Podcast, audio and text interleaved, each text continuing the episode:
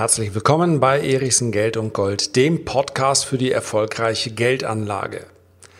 Im Gaming-Sektor, also im Spielemarkt, wird so viel Geld verdient wie nie zuvor.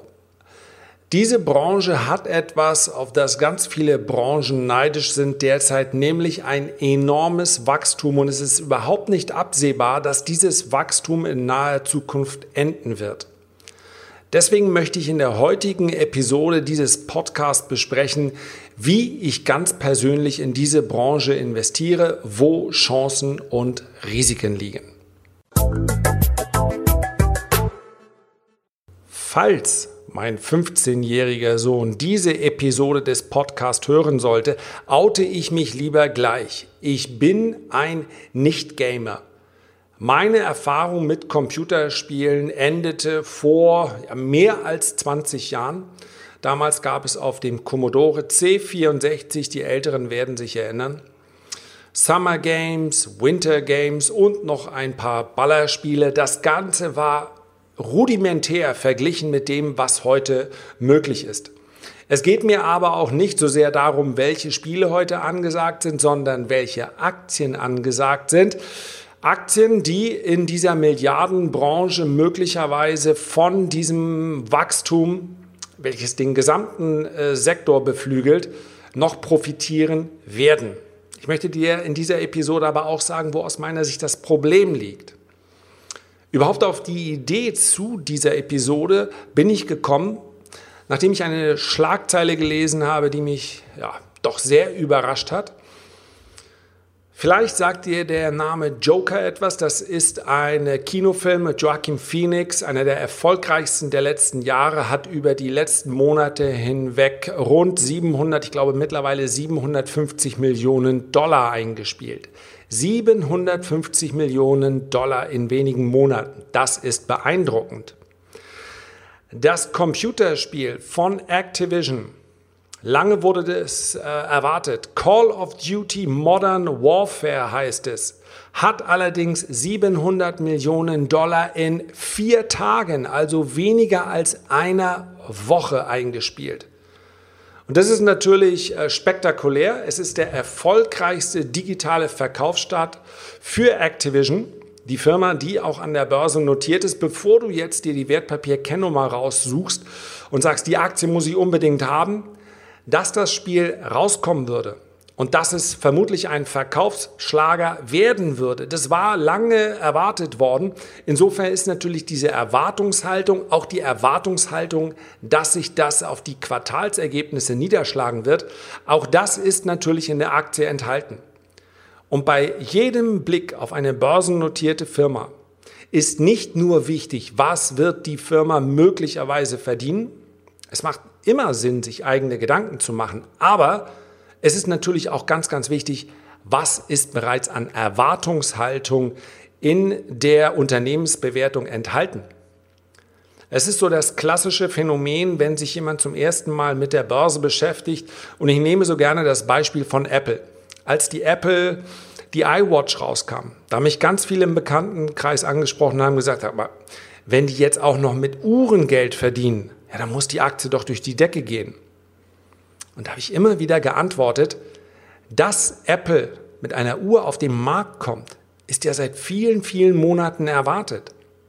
Die Erwartungshaltung, dass Apple diese Uhr vielfach, millionenfach verkaufen wird, die ist in der aktuellen Bewertung drin.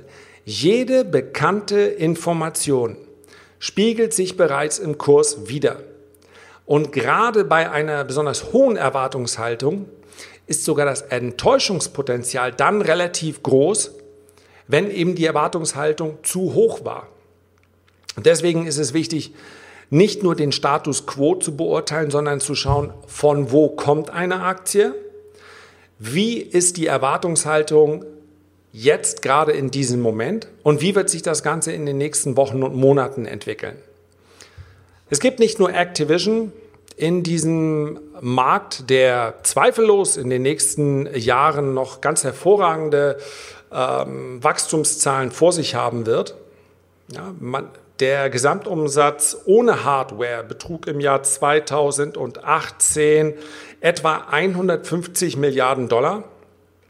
Nach Prognosen soll der Umsatz bis zum Jahr 2021 auf 200 Millionen US-Dollar ansteigen. Aber, und das ist Teil des Problems, es gibt eben nicht nur Activision, es gibt darüber hinaus auch noch Firmen wie Electronic Arts, es gibt äh, Take-Two, es gibt eine europäische Firma namens Ubisoft. Dann gibt es äh, große Hersteller wie beispielsweise Tencent, die eine eigene äh, Spieleabteilung haben. Und insofern ist das natürlich ein hart umkämpfter Markt.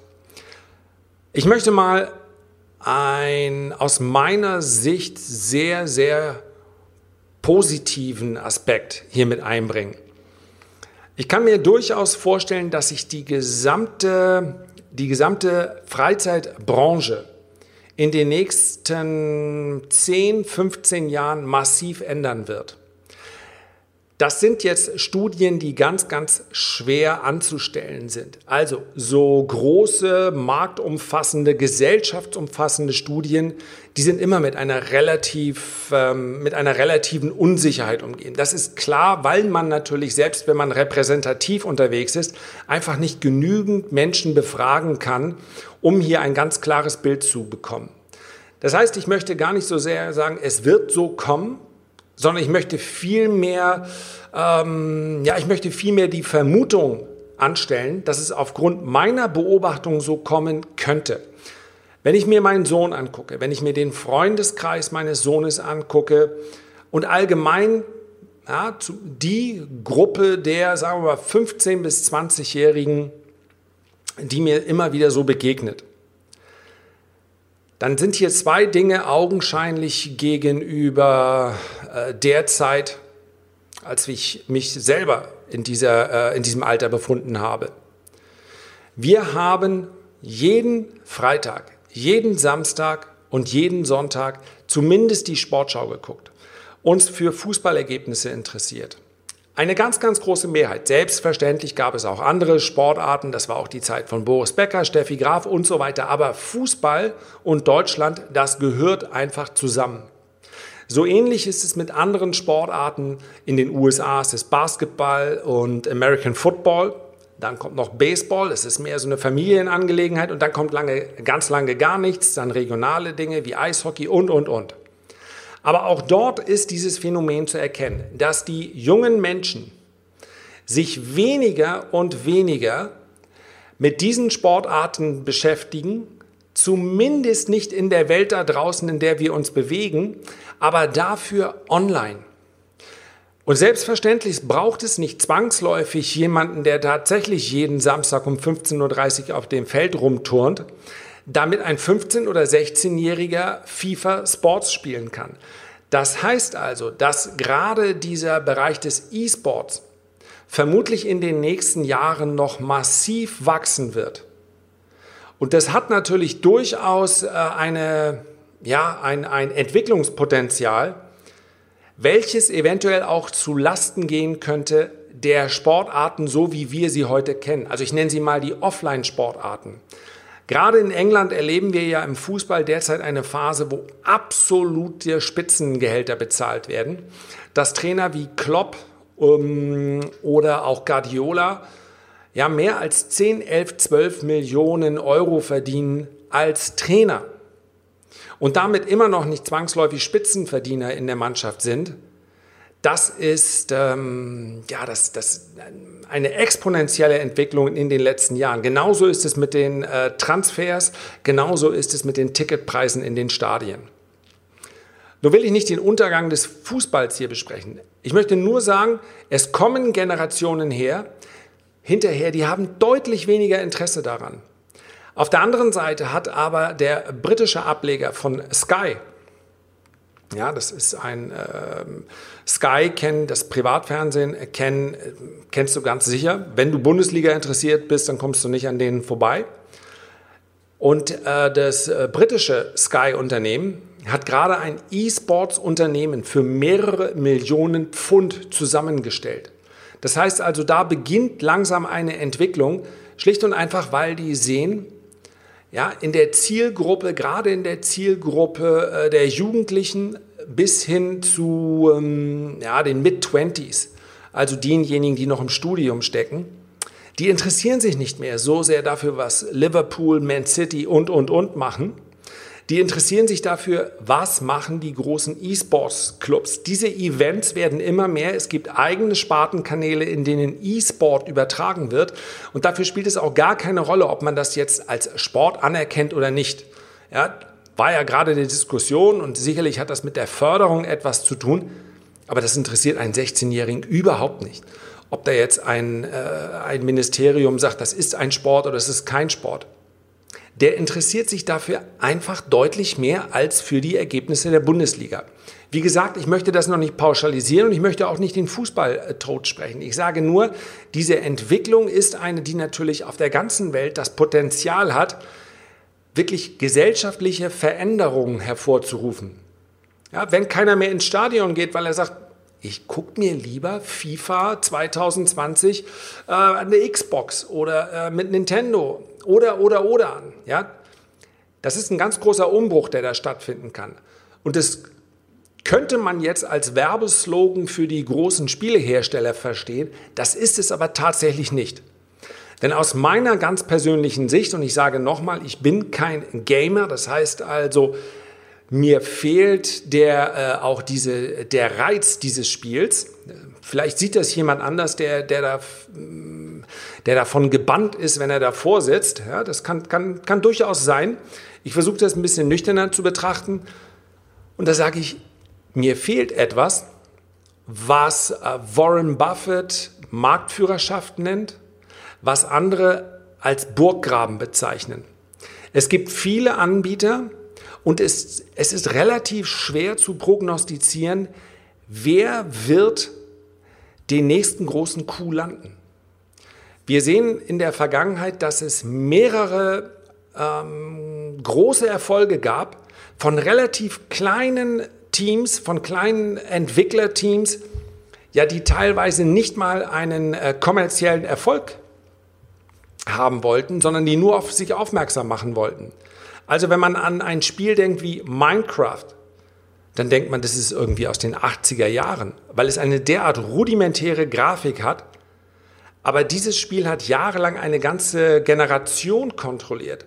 Und ich kann als jemand, der einen YouTube-Kanal hat, nur neidvoll darauf blicken, wie viele Spielekanäle es gibt. Und bei diesen Spielekanälen wird noch nicht mal etwas erklärt, sondern man schaut zu, wie jemand anders Minecraft spielt.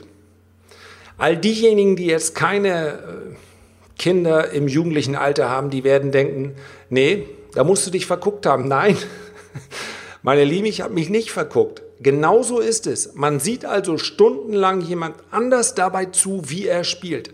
Und das sind Kanäle, die haben teilweise mehr als eine Million Follower und sind damit eindeutig Influencer.